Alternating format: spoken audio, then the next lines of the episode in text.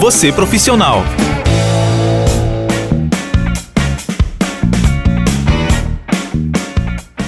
Olá, pessoas, tudo bem? Estamos de volta com o podcast Você Profissional. E agora é o episódio 12, é a season finale do nosso podcast.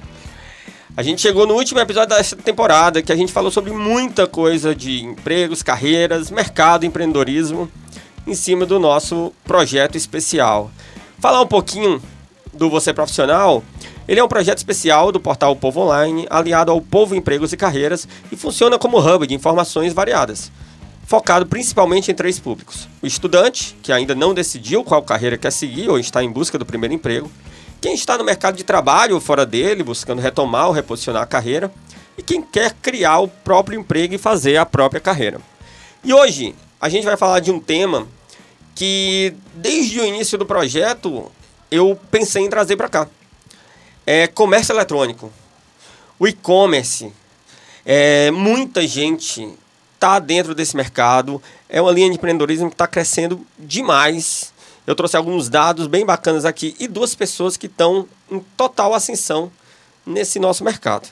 Certo? Antes de apresentá-los, eu vou contar aqui alguma situação, inclusive é, que envolve algum negócio deles aqui.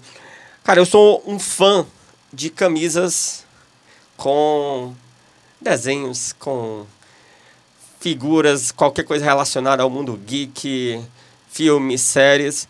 E assim, a gente nunca teve muita coisa aqui há um bom tempo, né? E agora, em todo canto que a gente vai, seja shopping, seja lojinha, a gente tem esse cenário. Mas eu fico feliz de um dos que está aqui talvez seja um dos que abriu a porta para o mercado, né, amigo? Isso. Você vai falar mal da loja? Cara, não, eu sou fã de vocês, velho. Não tem como falar mal, não.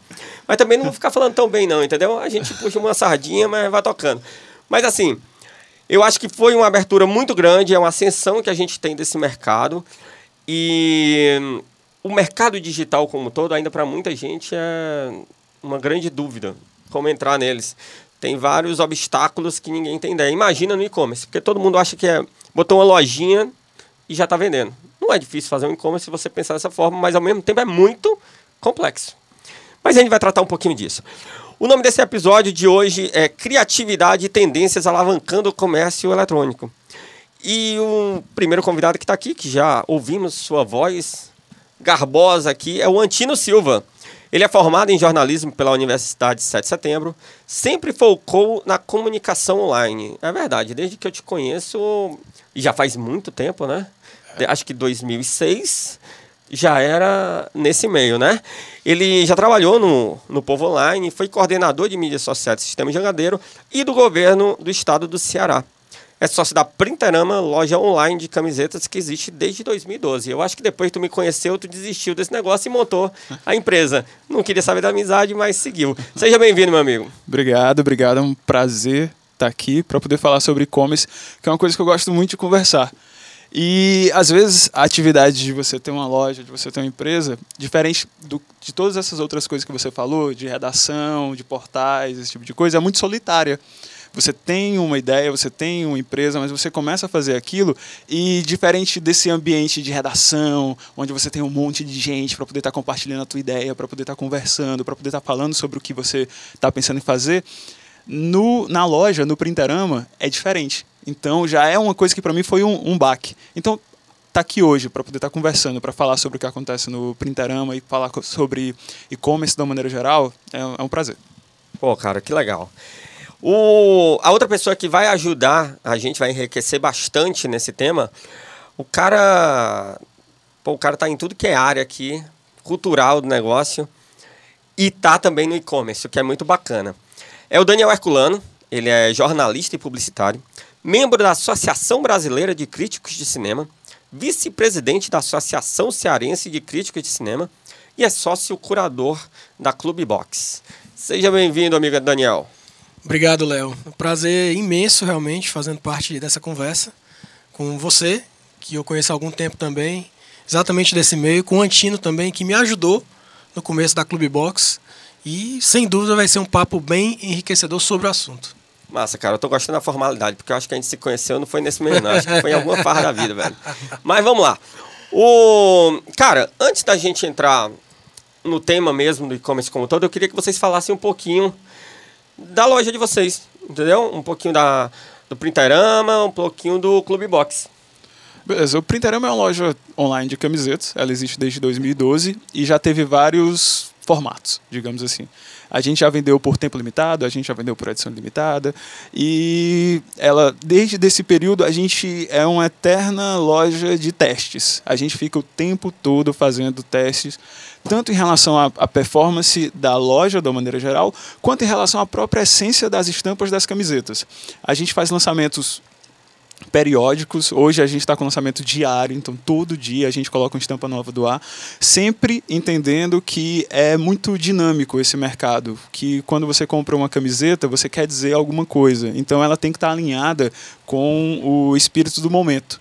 E a gente tenta ser muito rápido em relação a isso, tanto para entender qual é esse espírito, quanto para poder produzir ela o mais rápido possível. E a gente, como eu te falei, a, a gente já fez vários testes. A gente antigamente a gente só tinha duas estampas no ar. Depois a gente foi aumentando o tempo que essa estampa fica no ar. Depois a gente foi aumentando a quantidade de estampas.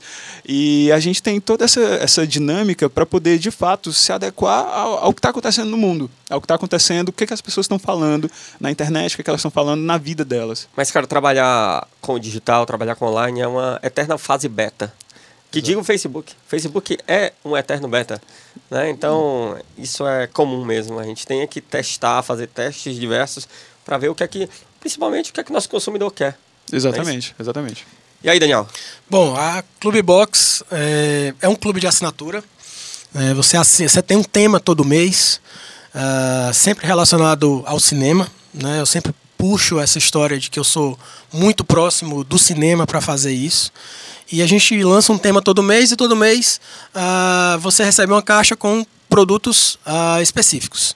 Hoje, gente, assim como a Antina, eu também comecei testando outras coisas e a partir do momento que a gente viu que o nosso público é, gostou e ficou e assinou cada vez mais esse tipo de negócio que eu vou dizer agora, a gente colocou isso para Clube Box. Hoje você tem garantido sempre uma camiseta exclusiva que só o assinante Clube Box tem. Só depois de seis meses ela vai para o mercado. Você tem um livro ou um filme, né? um livro e um filme, e um dos dois é lançamento. Então sempre o assinante Clube Box vai estar com uma camisa exclusiva, vai estar com um livro que ninguém tem, né? ou um filme que ninguém tem. Então ele vai estar com essa trinca aí, filme, livro e camiseta. E a partir disso, dependendo do tema, a gente dá um mergulho, faz uma experiência, porque o clube, o clube de assinatura da gente, Clube Box é voltado para a cultura pop, mas é uma experiência. Então a gente tenta o quê? A gente tenta fazer com que a pessoa entre dentro do tema com os itens. Então, se eu tenho um tema de comédia, além desses três itens básicos, que é a camisa, o filme e o livro, eu tenho o cartão de habilitação do McLovin, eu tenho o nariz do Pat Adams, eu tenho, enfim, o pôster do Woody Allen, e sucessivamente, né? Então a gente vai colocando esses três itens e mais algumas surpresas a depender do item. Pô, né? cara, legal. Bacana. Vamos conversar mais um pouquinho o negócio de vocês durante a conversa, mas realmente são duas, duas lojas, dois negócios bem bacanas para a gente tratar. Eu estava pesquisando aqui, pesquisando alguns dados para a gente discutir. Aí teve uma pesquisa nacional do varejo online. A última pesquisa que teve, que foi realizada pelo Sebrae e pelo E-Commerce Brasil, foi em 2016, certo? E muito curioso o fato que tinha lá que do total de empresas que vendem exclusivamente pela internet, 90% são de pequeno porte. Eu não estou falando de faturamento, mas em quantidade, né? E quando foi analisado as empresas, essas empresas que estavam lá, 71% tem loja virtual e física. O que eu também achei bem curioso, né? Ao mesmo tempo que há uma abertura muito fácil de você ter um negócio só online, vocês só são online, né? Vocês dois. Apenas. Mas as lojas físicas também realmente abraçaram e tiveram a coragem de entrar nesse meio, certo? É, eu já atendi alguns e-commerces, vou até entrar depois em alguns pontos, e não é fácil a gente ter. Não é como eu falei que a gente tem milhões de ferramentas que a gente pode criar um e-commerce, pode começar a trabalhar. Mas tem tanta coisa no meio disso, né, cara, que é, a gente tem que saber qual etapa passar direitinho, né? Me digam uma coisa. Vocês são micro, pequenas, em ascensão, certo? Como é que foi essa ideia de vocês em empreender? O, o, o Antino já está desde 2012, já tem Isso. um bom isso. caminho no mercado. O Daniel é recente, né, Daniel? Junho de 2016. Pronto, bem recente. Como é que foi a ideia de vocês entrar nessa esse empreendimento digital? Cara, o Printarama ele surgiu é, enquanto eu também tinha outros trabalhos, né? Então eu sempre trabalhei com comunicação pela internet, então eu tinha essa essa função, digamos assim, essa onde, onde eu trabalhava no cotidiano. Mas ao mesmo tempo eu fui nascido e criado dentro de uma loja de camiseta, dentro de uma fábrica de camiseta. Então eu sempre gostei de comunicação pela internet e tinha o conhecimento de como que uma camiseta ela existe. Já né? tava Co- no sangue também o negócio. Tava, tava meio no sangue essa parte. Aí o que que aconteceu? O meu sócio, ele é designer, que é o Theo Brito, design excelente, e a gente tava precisando de camisetas. Eu tava precisando de camiseta, ele também tava querendo. é, isso foi em 2011. Aí ele também tava querendo algumas camisetas para ele. Eu falei, cara, faz o seguinte: você faz as estampas e eu faço as camisetas. Mas, para não ficar tão caro, porque né, fazer duas camisetas de cada estampa é um valor alto, vamos fazer o seguinte: ah, na época a gente pegou, vamos fazer um Tumblr, a gente faz um Tumblr e coloca as estampas no ar. Se a gente conseguir vender, se alguém quiser comprar, é massa, porque aí a gente diminui o custo da, da, da camiseta que a gente vai, vai fazer pra gente. Para não ficar uma coisa muito solta, colocar tudo de uma vez, a gente pegou e fez o seguinte: foi em outubro de 2011. A gente lançou uma estampa por semana até dezembro de 2011. E o projeto tinha começo, meio e fim. Tinha, já estava certo que em dezembro de 2011 ele ia acabar de fato. Então a gente começou. Em outubro de 2011 a gente colocou no ar e foi colocando também. Qual foi a primeira pela- estampa? Oh, primeira estampa, eu acho que foi uma arte do Theo que era relacionado. Ah, era, era, uma, era uma frase I need love. Aí foi, foi acho acredito que foi essa a, a primeira estampa. E foi interessante esse período, esses, é, é, esses meses, esses três meses de teste. Porque o que aconteceu? Até então, a gente conhecia muitas lojas online de camiseta, mas todas estavam no Sudeste. Camiseteria, por exemplo. Isso. Sempre fui fã do camiseteria. Acho massa. Sempre achei o, o estilo de negócio deles uma coisa muito legal.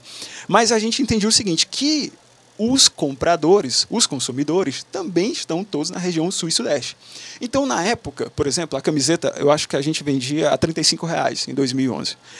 O frete de Fortaleza para São Paulo saía a 18 reais. Nossa. Então eu imaginava o seguinte, cara, ninguém nunca vai comprar essa camiseta sendo do sul e sudeste. Isso era uma premissa que eu já tinha, que seria uma dificuldade por conta da, da geografia. Quando a gente pôs esse projeto no ar, que na época o nome nem era Printerama, era Oficina de Camisetas. Aí quando a gente pôs a Oficina de Camisetas no ar, muita gente do sul e do sudeste compraram. Aí eu pensei, bom, a barreira do frete, que eu achei que era intransponível, pelo visto não é.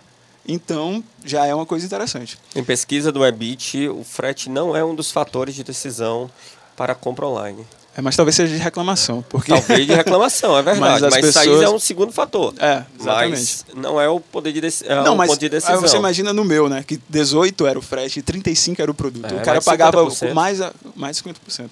Então, a oficina de camiseta nasceu em outubro de 2011, morreu em dezembro de 2011, como previsto. E a gente ficou com toda essa experiência de três meses que a gente teve. Isso foi muito massa. Porque às vezes você fica com aquela ideia. é, por exemplo, eu tinha essa, essa ideia de que o frete seria um problema absurdo e que a gente nem chegaria a vender para o Sul e Sudeste. Mas a prática mostrou que isso não era verdade, que seria uma coisa que nós poderíamos transpor. Então, já foi uma coisa que a gente aprendeu. E nesses três meses a gente aprendeu muita coisa, muita coisa mesmo.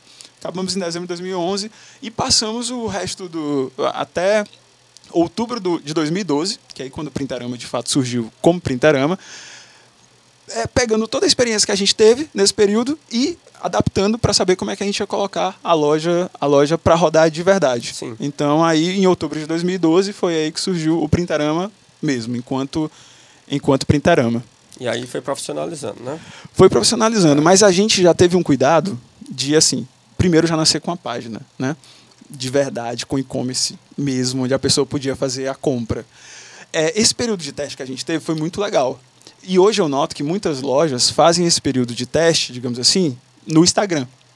por é, exemplo. É, isso é, um, é um ponto que eu vou entrar também. Segura essa aí para o Daniel contar um pouquinho como é que foi. Porque o Daniel já está entrando, ele entrou num mundo já é, que o Instagram tava aí, que você já entra com a página. O beta, o beta é durante o processo também, uhum. já, né, Daniel? Como é que Isso. foi? Eu trabalhava num veículo de comunicação e a partir daí comecei a pesquisar no mercado novas formas de como eu poderia me reencaixar.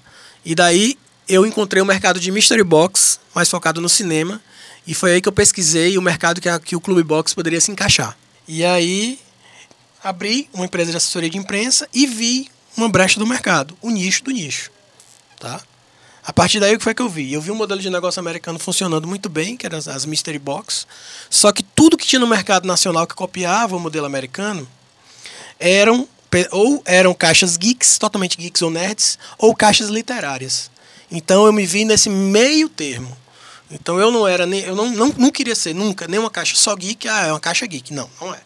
E nem uma caixa só literária, tá? Então, a Clube Box nasceu exatamente aí, da minha proximidade com o cinema, de ser crítico de cinema, de ter contato com estúdios, com distribuidoras, de, obviamente, é, buscar o conhecimento do cinema e pesquisar esse tipo de referência, que é o que me coloca como curador da caixa também, de escolher produtos, do que está na camisa, do que está no pôster, do que é o filme, o livro. E me, vê, me vi exatamente esse mercado. Então eu percebi que tinham caixas geeks e caixas literárias. Então a Clube Box entra no meio termo, né? Ah, e daí a gente montou a caixa nesse sentido. A gente já montou a caixa exatamente. Eu comecei com um, um e-commerce no Ilúria, passei pouco tempo, passei só um mês e vi que precisava de, um, de planos recorrentes, né? precisava de assinatura, enfim. Uh, e a partir daí sim, fiz um e-commerce mais robusto, que hoje existe com pequenas alterações. Legal, legal. Cara, é... a gente está falando aqui não é de um grande e-commerce, a gente não está falando aqui que a gente vende diversos produtos, são nichos. São nichos bem específicos. Você foi bem específico no que você está dizendo, Daniel? No, no sentido do público que vai atingir. Por mais que ele seja um público bem interessado, e a, podendo ser abrangente, mas ele ele tem um propósito de ter um produto. Acredito Sim. que por mais que seja pop, né? Uhum, Tudo mais, pop. ele tem muito ponto de cultura pop, ele tem um ponto mais de cinema, né? Ele Sim. vai ser um, um, nicho que você está trabalhando. O, o Antino também acaba buscando isso. Como é que vocês chegaram nessa linha, desse nicho específico? Porque você tem um tipo de comunicação, Antino, que novamente, como o Daniel, por mais que seja abrangente, você tem alguns públicos fiéis. Você acabou de criar uma persona, vocês acabam criando uma persona para o tipo de cliente de vocês. Como é que vocês chegaram nesse ponto? Cara, essa persona, digamos assim, ela primeiro nasceu baseada em mim e no Theo, né? Nós dois é, gostamos de rock, gostamos de séries, gostamos de filmes, esse tipo de coisa. Então o, o Printerama nasceu desse nosso gosto pessoal. Só que ele foi se desenvolvendo sozinho. E hoje eu posso dizer que o, o Printerama ele é muito mais do que o nosso gosto pessoal. Ele está muito além disso. Hoje tem estampas no Printerama que vão que assim são coisas que eu já não escuto talvez não, não necessariamente não dá para ficar enclausurado na gente, porque a gente já fez tudo que a gente queria fazer em relação às coisas que a gente gosta, em relação a filmes, a séries ou a livros, e a gente começou a, dar, a caminhar através do nosso próprio público. Então as pessoas começaram a pedir determinadas estampas, as pessoas começaram a dizer: caramba, essa estampa aqui seria massa se fosse feita no Printarama, porque eu já tenho essa de vocês, então essa outra também vai ser legal. E foi se desenvolvendo e o público hoje ele ultrapassa muito a gente. Surgiu para ser uma loja para homem, né, por volta dos seus 30 ou 29 anos mais ou menos, e hoje a gente tem um público muito jovem. E por conta de algumas ousadias que a gente teve, teve coragem de, de dar, ou então às vezes a gente não sabia nem que estava fazendo. Por exemplo, é, uma vez a gente olha muito o, o perfil das pessoas que nos seguem. Então eu tenho um costume muito grande de olhar uh, as fotos, às vezes, ou pelo menos as fotos de capa, não posso entrar no perfil de cada um, mas as fotos de capa do Facebook, sobretudo, das pessoas que curtiram a página. E do Instagram também é a mesma coisa. A gente normalmente segue de volta, não é por conta daquela besteira de ah, a loja vai seguir de volta, vai ter mais seguidores. Não, eu sigo de volta porque eu quero saber o que, que as pessoas estão fazendo. Então a gente começou a fazer isso.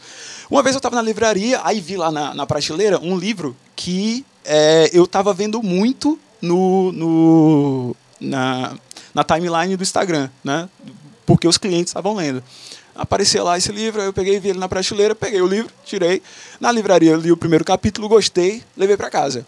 Em dois dias eu li o livro.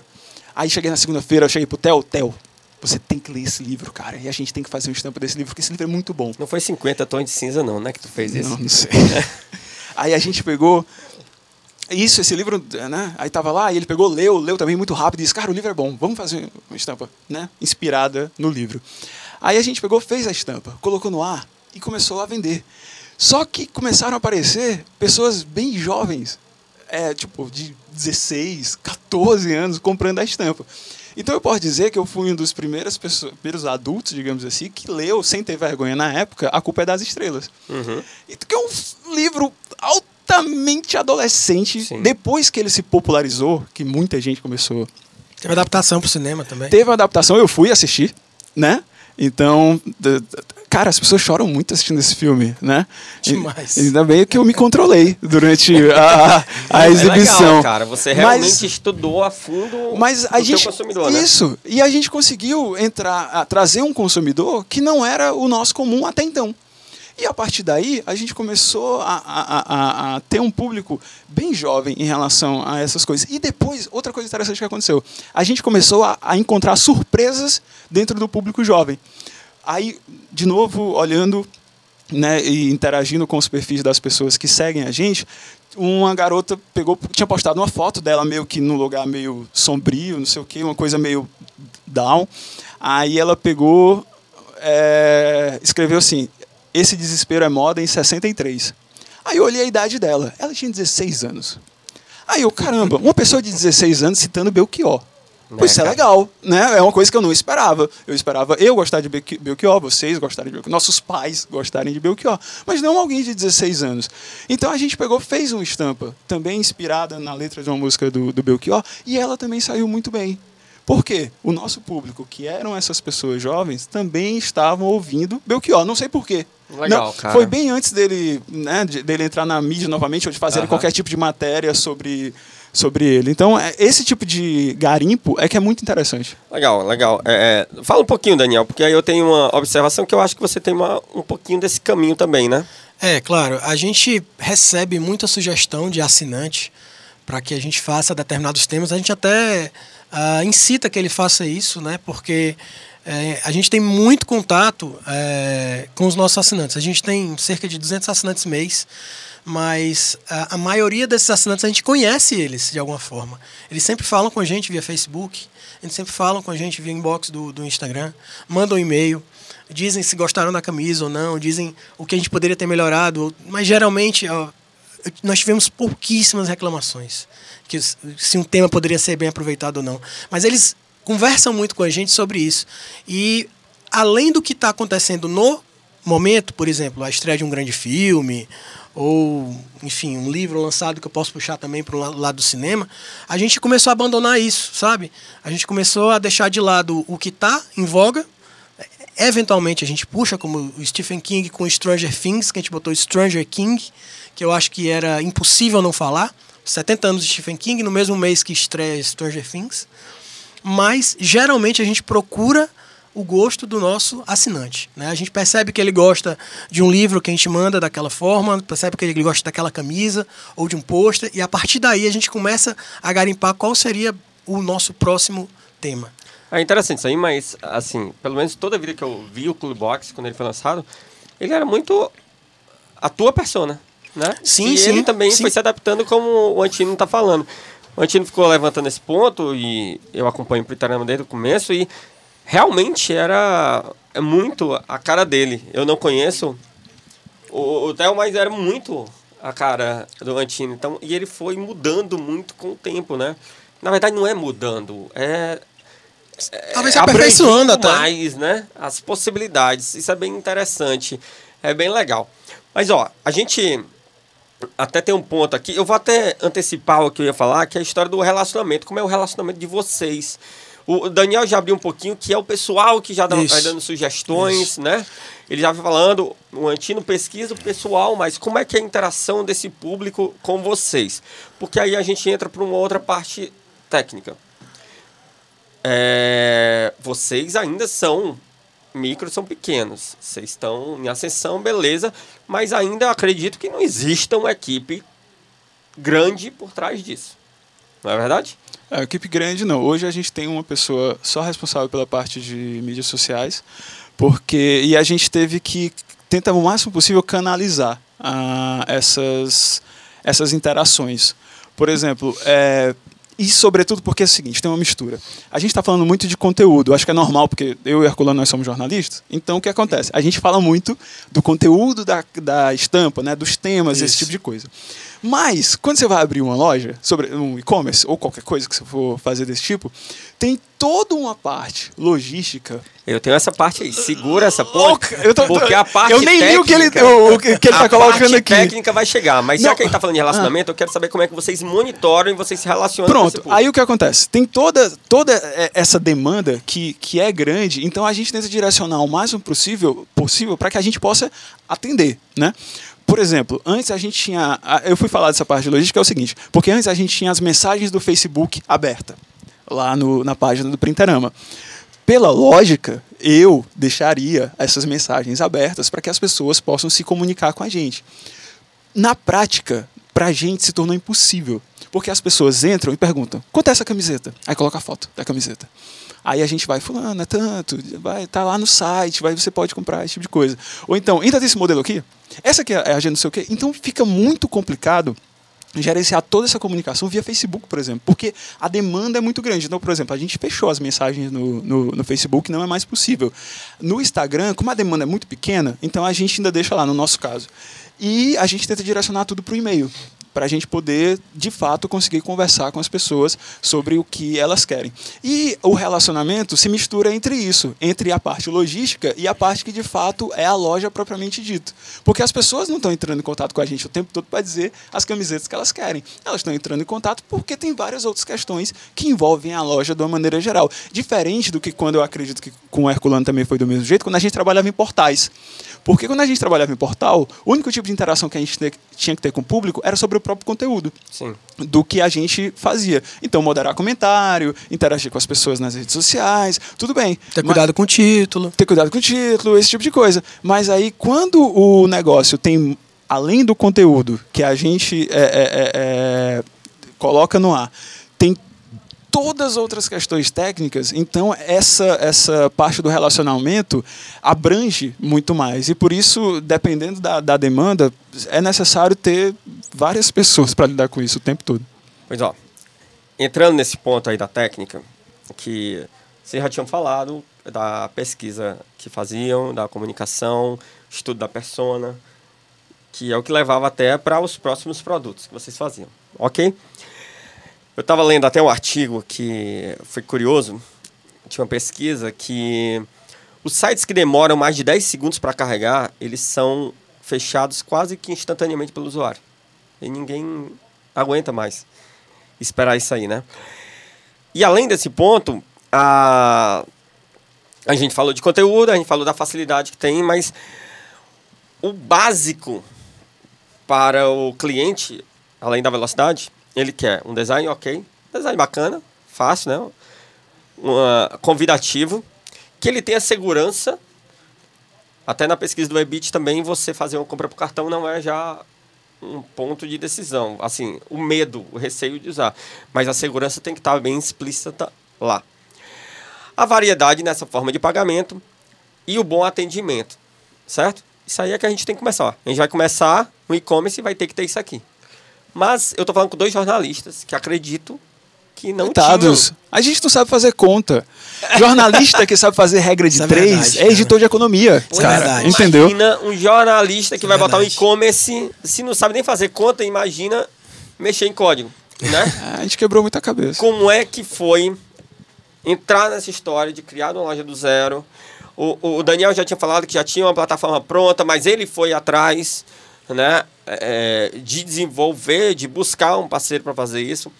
Além dessa parte técnica, como é que foi a parte de entender como é que é vender, como é que é a distribuição disso? Como é que foi esses pontos? Foi na labuta, você já está um bom tempo no mercado, Antino, mas como é que foi? Foi apanhando? Eu quero saber do Daniel, porque É. ele, tá, ah, ele entrou há pouquinho tempo. Não, Aí olha, Eu eu, já você já conto. tá há um tempo, você levou muita peia.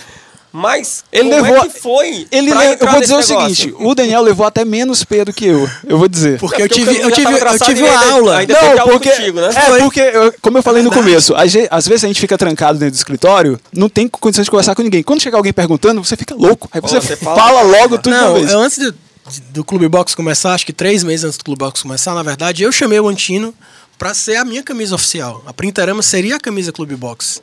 E a minha caixa zero, que foi enviada apenas para formadores de opinião, jornalistas, youtubers, é Printerama. Que é a do Tarantino, Tarantino, preso. é. Né? Então, assim, o Antino, pra mim, é, foi um grande parceiro e foi muito importante. O Clube Box está até hoje, a gente tem 20 caixas já, eu acho. Eu nem imaginei que ia chegar na caixa 12. A gente está na caixa 20, né? Tá muito bem. Eu acho que pelo olhando para trás, olhando para hoje. E assim, essa questão de saber vender na internet, eu aprendi além do que ele falou, que eu realmente foi muito importante para mim, de, de como você ter o site, de você receber ali do, do PagSeguro, do PayPal, depois você enviar, e você ter a nota, enfim, tudo isso, todo esse procedimento que a gente conversou muito também.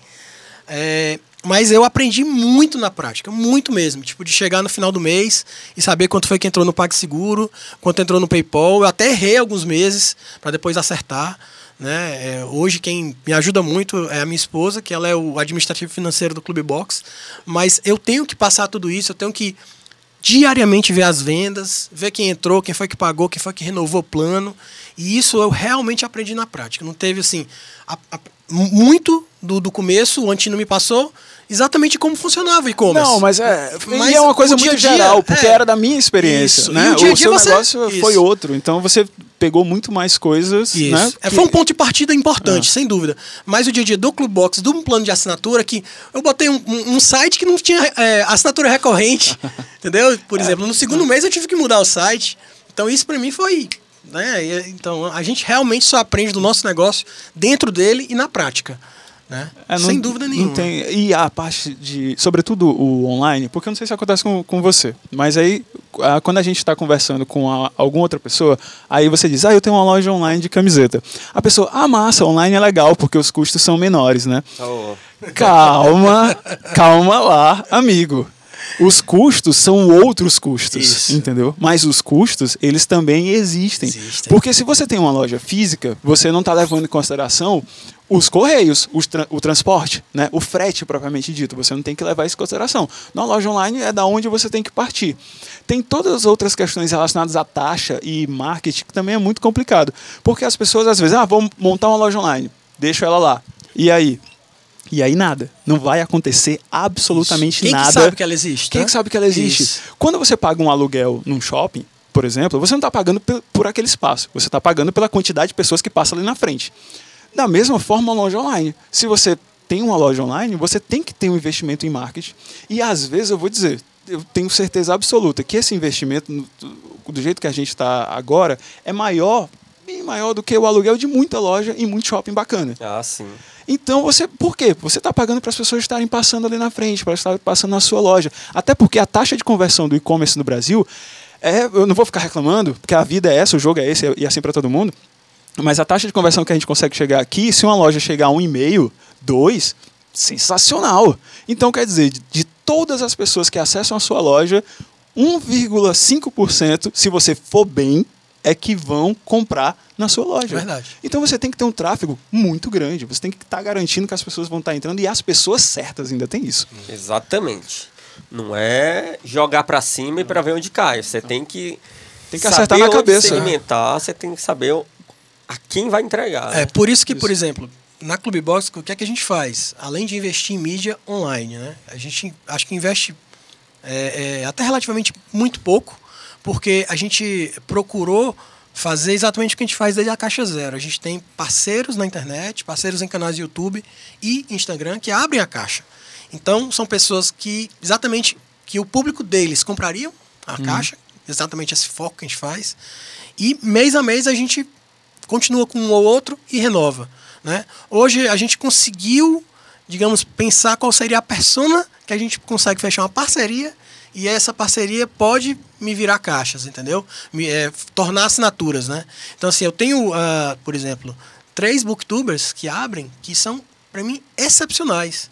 Né? Uma delas, inclusive, não é só booktuber, ela fala muito bem de filme, de série, uh, de discos. Então, assim, a gente tem que saber em quem colocar, né? para quem dá Clube Box, por exemplo. Só para deixar claro aqui, pessoal que está ouvindo, o que é um booktuber?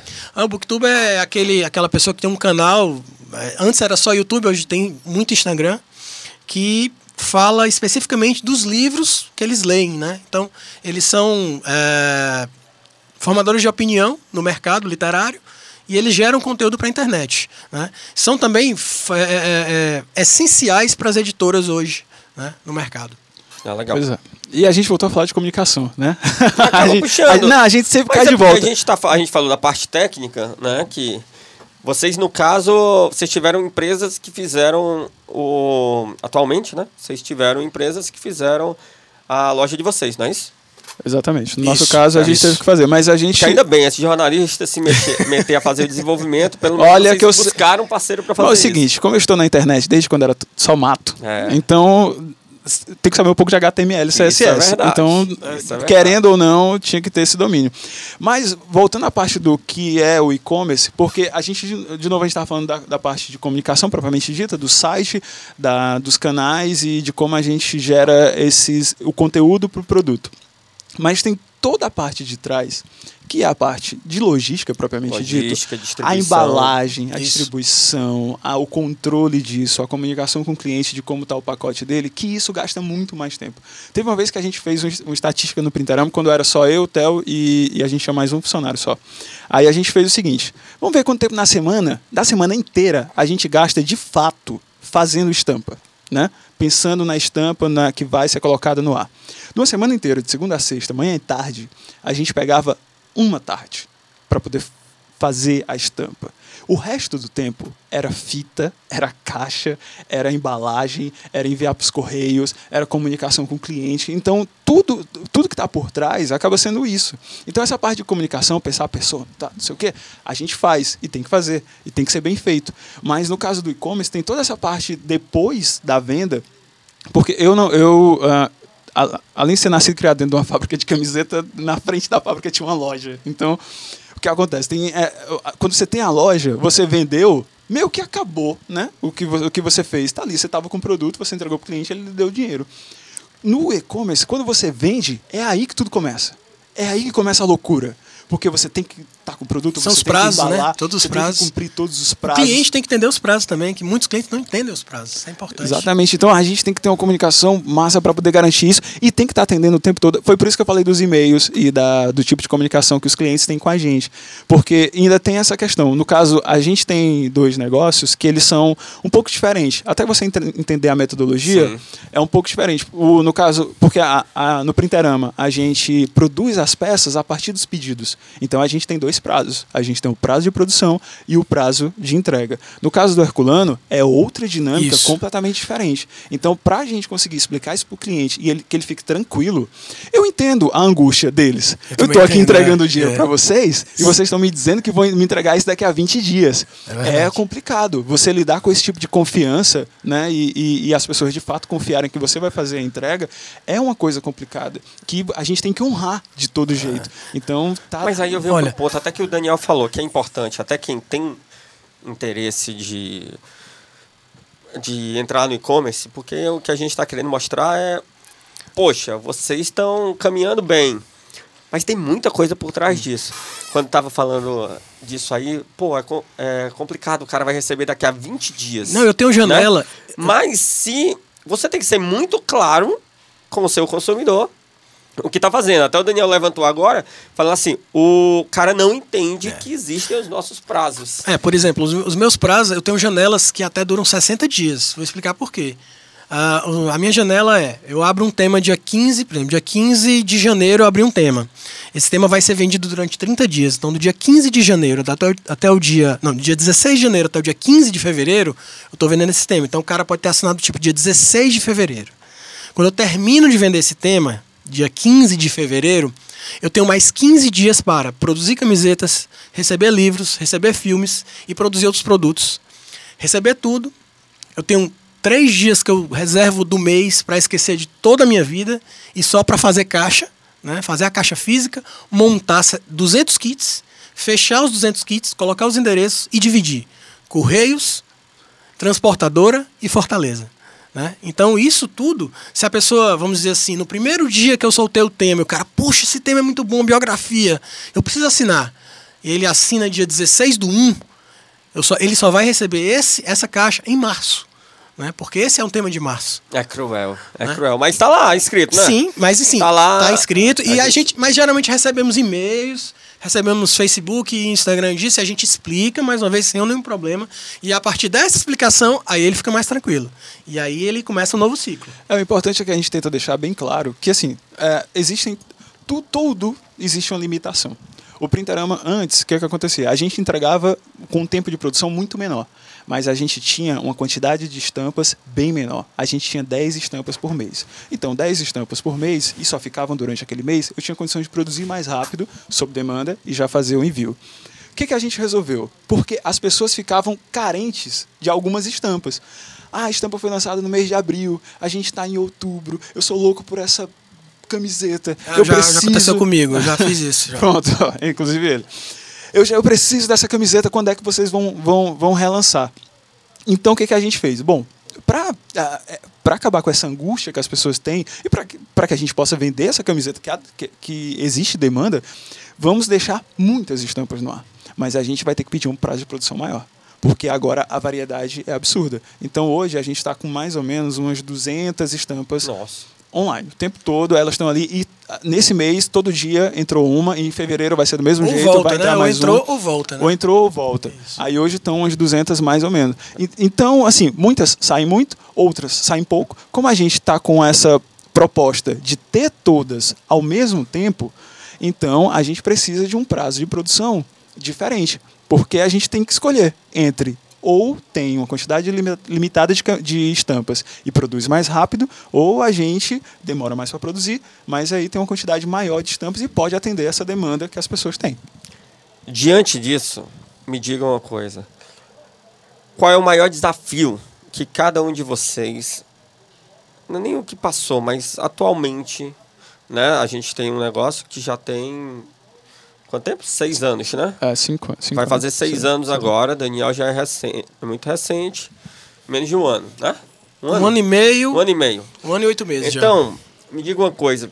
Qual é o maior desafio que cada um de vocês sente no e-commerce? Ah, é. ficamos os dois calados. Cara, hoje o maior desafio eu acho que envolve muito a logística, propriamente dito. Por quê? Apesar de eu ter falado no começo que eu percebi que não era uma barreira nós estarmos em Fortaleza, mas a gente tem que se adaptar a isso.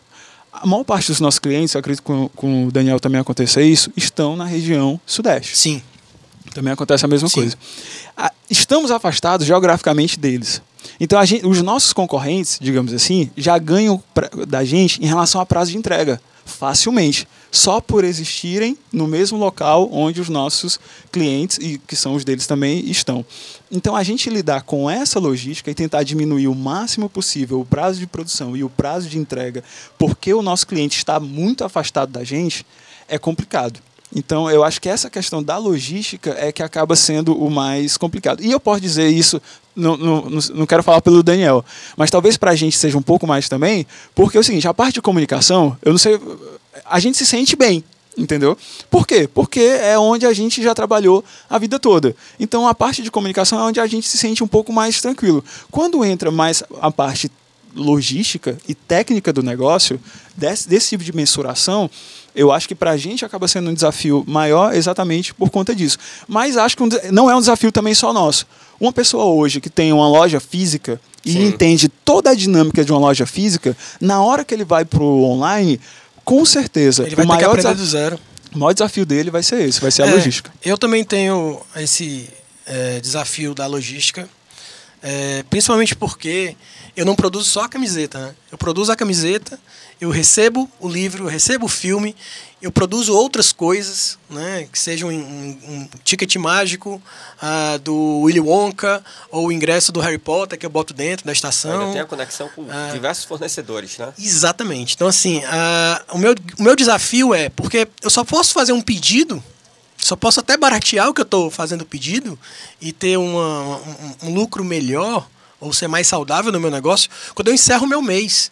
Então eu tenho aquele prazo minúsculo para dizer assim, poxa, olha, eu estava pensando que eu ia pedir 200 livros, mas esse mês eu só tive 189 assinantes, então só posso pedir, entendeu?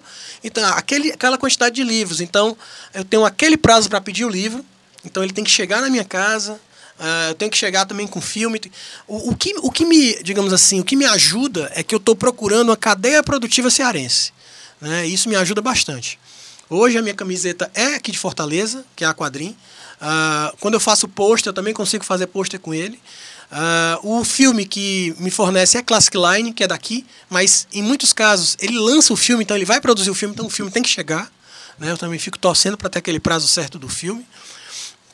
Mas muitos outros produtos eu compro fora, o livro sempre é fora.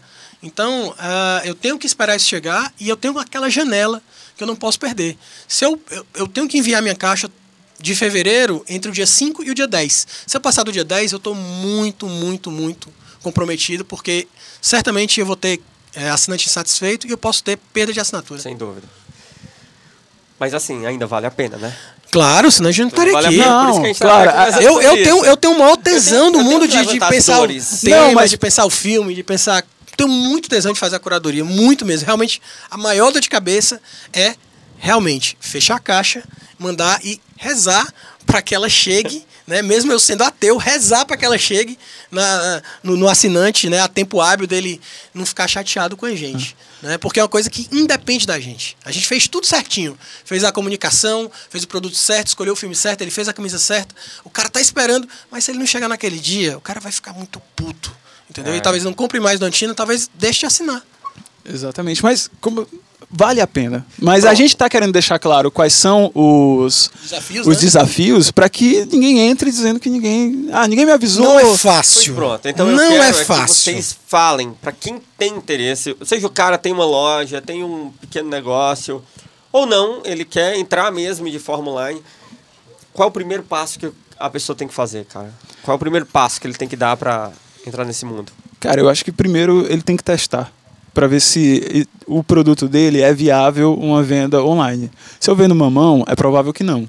Eu não vou conseguir vender pela internet. Ou vou ter que me adequar a muitas outras coisas para poder conseguir fazer isso. Então, assim, eu dei o exemplo do mamão, mas assim, qualquer outra coisa. Você tem que se adequar, porque eu acredito que tem coisas que funcionam melhor e outras que não podem funcionar tão bem. Então, primeiro você vê se o seu produto é viável. Faz um teste, tem várias maneiras de fazer isso. Hoje a internet possibilita. Você não tem que estar fechado em determinado padrão. Como eu falei no começo, a gente fez uma loja que tinha data para começar e data para terminar. Mas a gente queria fazer o teste de como, como isso, isso ia funcionar. E esse período foi muito rico para a gente. A gente aprendeu muita coisa e quando foi colocar o bloco na rua da maneira real mesmo, então a gente já tinha muita experiência desse pequeno período que a gente teve. E o mais rápido possível, depois desse período de teste, já passa para uma plataforma que possa te dar condições de conseguir escala. Porque a internet vai te trazer isso. Se você testou, deu certo e o teu produto é bom, então você rapidamente vai conseguir escala. Então, se, e você fizer um bom trabalho de marketing também. Você vai conseguir escala e você vai precisar de uma plataforma para te dar suporte exatamente nessa parte de logística. Hoje tem várias plataformas grátis que você pode começar por elas e já te dão uma, várias ferramentas muito boas, como por exemplo a loja integrada. Eles têm um serviço bem legal. Você paga no começo, os planos são por page views. Então, assim, se a sua loja não tem muito acesso, então você não vai pagar muito. Então já, mas é uma loja super profissional, onde você já tem essas condições. Eu falo isso porque é o seguinte: eu queria acabar com uma cultura que às vezes é um problema para a gente lá no Printerama. É de as pessoas quererem comprar via Instagram, pelo direct. É verdade. Cara, eu não sei se as outras lojas estão fazendo isso, mas eu gostaria que elas parassem e passassem para uma plataforma de vamos verdade. Nos unir, vamos nos unir e acabar com isso. Porque as pessoas entram às vezes e perguntam: olha, eu queria comprar essa camiseta. Qual é a conta que eu faço o depósito? É. Não, amigo, a gente tem um site, você pode ir lá, você pode comprar via boleto, você pode pagar com cartão de crédito, nosso site é esse. Mas a gente nota que a pessoa chega como se essa fosse a única opção. Por quê? Porque tem um monte de gente fazendo isso no verdade. Instagram. Aí eu tô dizendo para as pessoas não Eles fazerem. ficam mal acostumados, né? Estão mal acostumados. Mas eu estou dizendo para as pessoas que têm uma loja, não venderem pelo Instagram para sempre. Por quê? Porque eu sou ruim? Não, é o seguinte. Imagina a, a uma questão que hoje você atende 30 pessoas durante um dia, digamos assim, e é o máximo que você consegue. Você só vai fazer 30 vendas? Ah, não, quero fazer mais vendas. Ah, então pronto. Então você vai ter que ter duas pessoas aten- atendendo no, pelo Instagram o dia todo para você conseguir fazer as 60 vendas.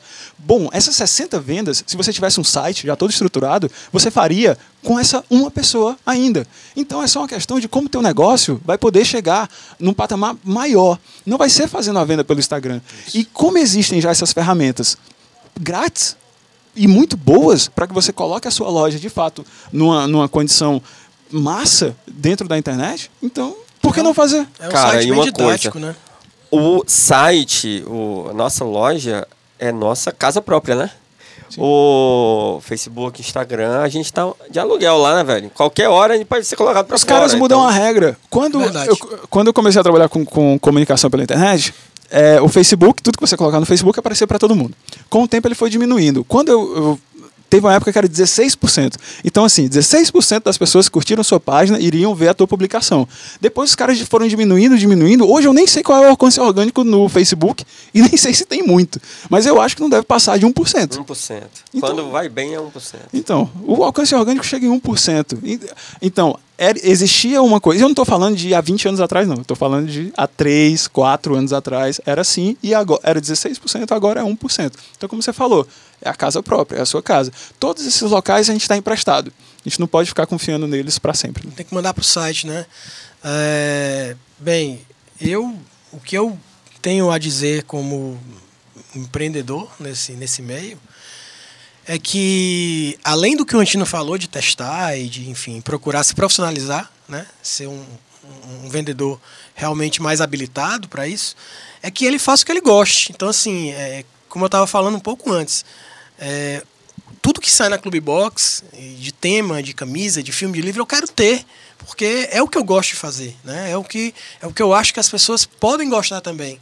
Então, se você vai fazer um e-commerce e, e tem tempo suficiente para se envolver nele e procura vislumbrar ele como o seu futuro, que seja uma coisa que você goste, porque se, se vai ser o seu futuro e você não gosta, então nem comece, né? Então, assim, eu acho que tem que ser uma coisa que realmente você tenha tesão de fazer. Né? Que você. Poxa, o Antino começou fazendo camisa porque ele queria vestir. Né? Isso é muito foda. Entendeu? Então, eu, eu acho que é, é isso que eu penso. Soa até meio clichê falar isso aí, mas faça o que você gosta. Mas eu Sim, tenho dois exemplos aqui sim, bem claro. reais de pessoas que gostavam, mesmo dia se colocaram. E claro, a gente teve que. acho- Vocês tiveram que estudar muito o mercado, vocês tiveram que entender as ferramentas para poder trabalhar com o que gosta, né? É, muita gente acha, pô, trabalhar com o que gosta, mas não vou ganhar dinheiro. Mas tá dando certo, né, velho? Essa Ah, tá, situação. sim, tá, rolando, tá rolando. Pois ó, eu queria que a gente conversou para trazer umas dicas, seja desse mundo que a gente está conversando ou não. Aí eu queria saber o que se trouxeram pra gente para passar pro pessoal. Bom, Você é, foi mais organizado, fala aí. Daniel veio tudo bem direitinho aqui. Bom, eu queria falar primeiro um filme, obviamente, né? É, um filme do Francis Ford Coppola, é um filme que acho que pouca gente viu, de 88. Chama-se Tucker, O Homem e Seu Sonho. Né? É a história exatamente do Tucker, que criou um carro, que é um carro, era um carro que seria o carro perfeito para os americanos, mas que infelizmente foi engolido pelas grandes montadoras né, na época. E esse filme, é, eu acho que é recomendável para os empreendedores, até mesmo para aprender. Né? É, além do Tucker, O Homem e Seu Sonho, que é um filme, eu queria indicar também ah, uma série de TV que eu acho sensacional, chamada Electric Dreams, que passa na Amazon. Ah, que muita gente fala que ó, é o Black Mirror da Amazon. Mas na verdade o Electric Dreams, que é baseado nos contos de Philip K. Dick, na verdade foi quem que muito inspirou o, o pessoal do Black Mirror. Né? Ah, sobre um, um canal de YouTube, eu queria falar sobre o Redatora de Merda, da Adriana Sec, que foi um canal que eu descobri há pouco tempo. Uh, e ela hoje é uma parceira do Clube Box, que ela é a cara da Clube Box, porque ela não é uma booktuber, como eu falei no começo. Ela, ela gosta muito de falar de música, gosta muito de falar de filme, que isso é muito importante para mim. Uh, e, obviamente, dos livros. Não só os livros que estão, que estão em, em voga, mas alguns livros que são necessários para se ler. Então, para mim, é um canal bem bacana que fala de cultura pop. Né? Bacana. Legal. E aí, Antino? Cara, é, eu não trouxe tantas dicas. Eu tenho, tenho uma, que é o seguinte. É, tem um programa que é O Sócio, que é Sim. bem legal. Muito bom. Muito legal. Muito bom.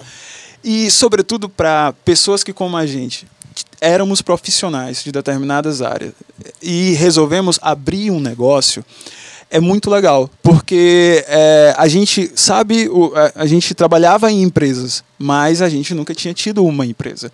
E esse programa é bem legal porque o, o é um reality show, tem o Marcos Lemões, se não me engano. É, Marcos Lemões. Lemões.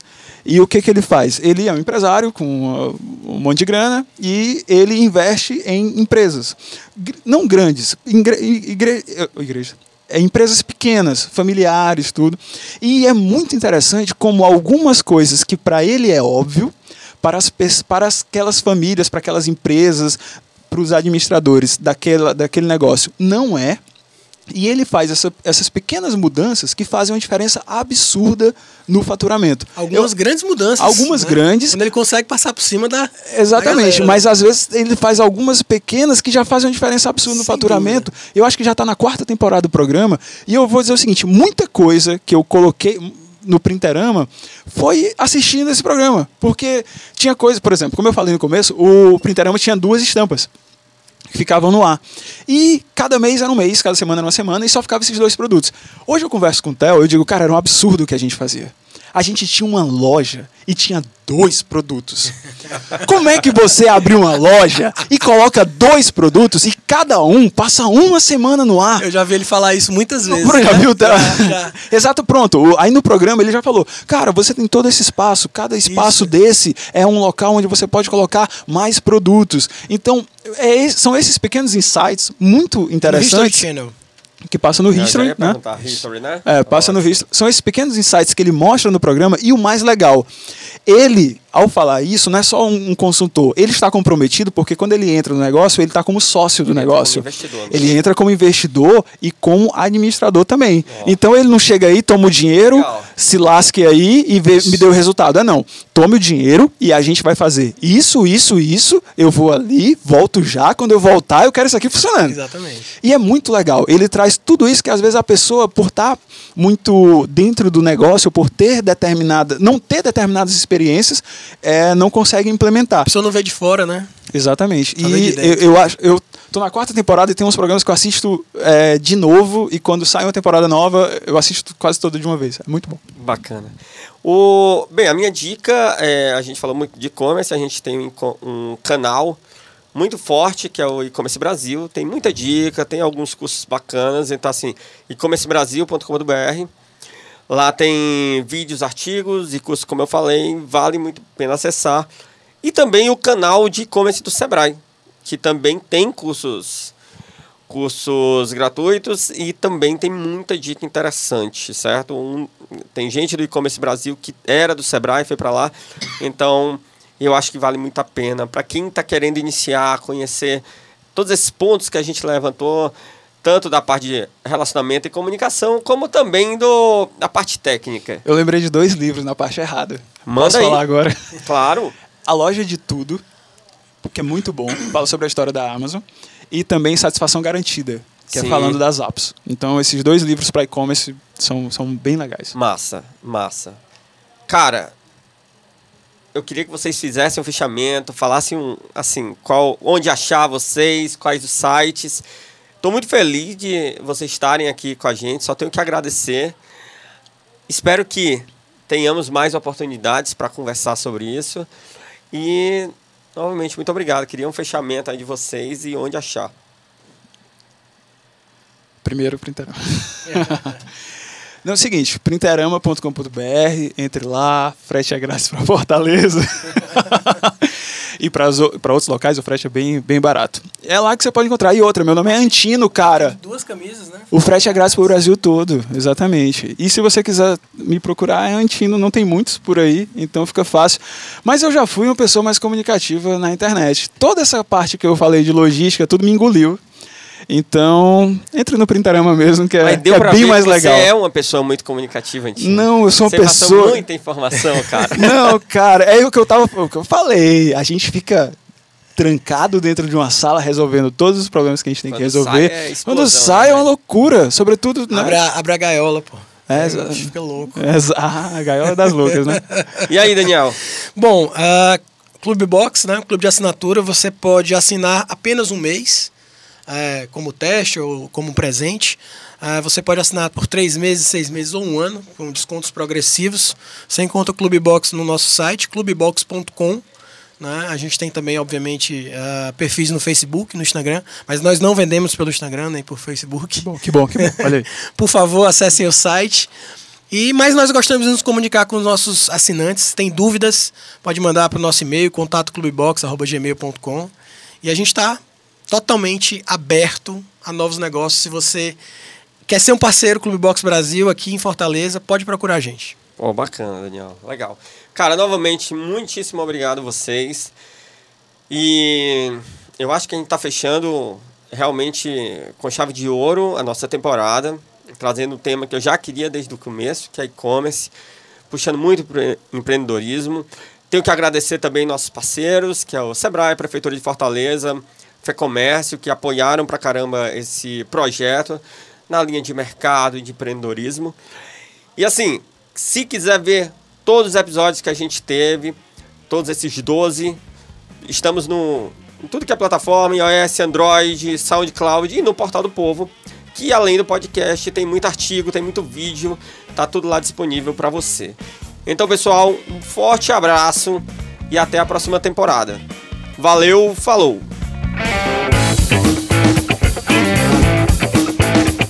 Você ouviu Você Profissional.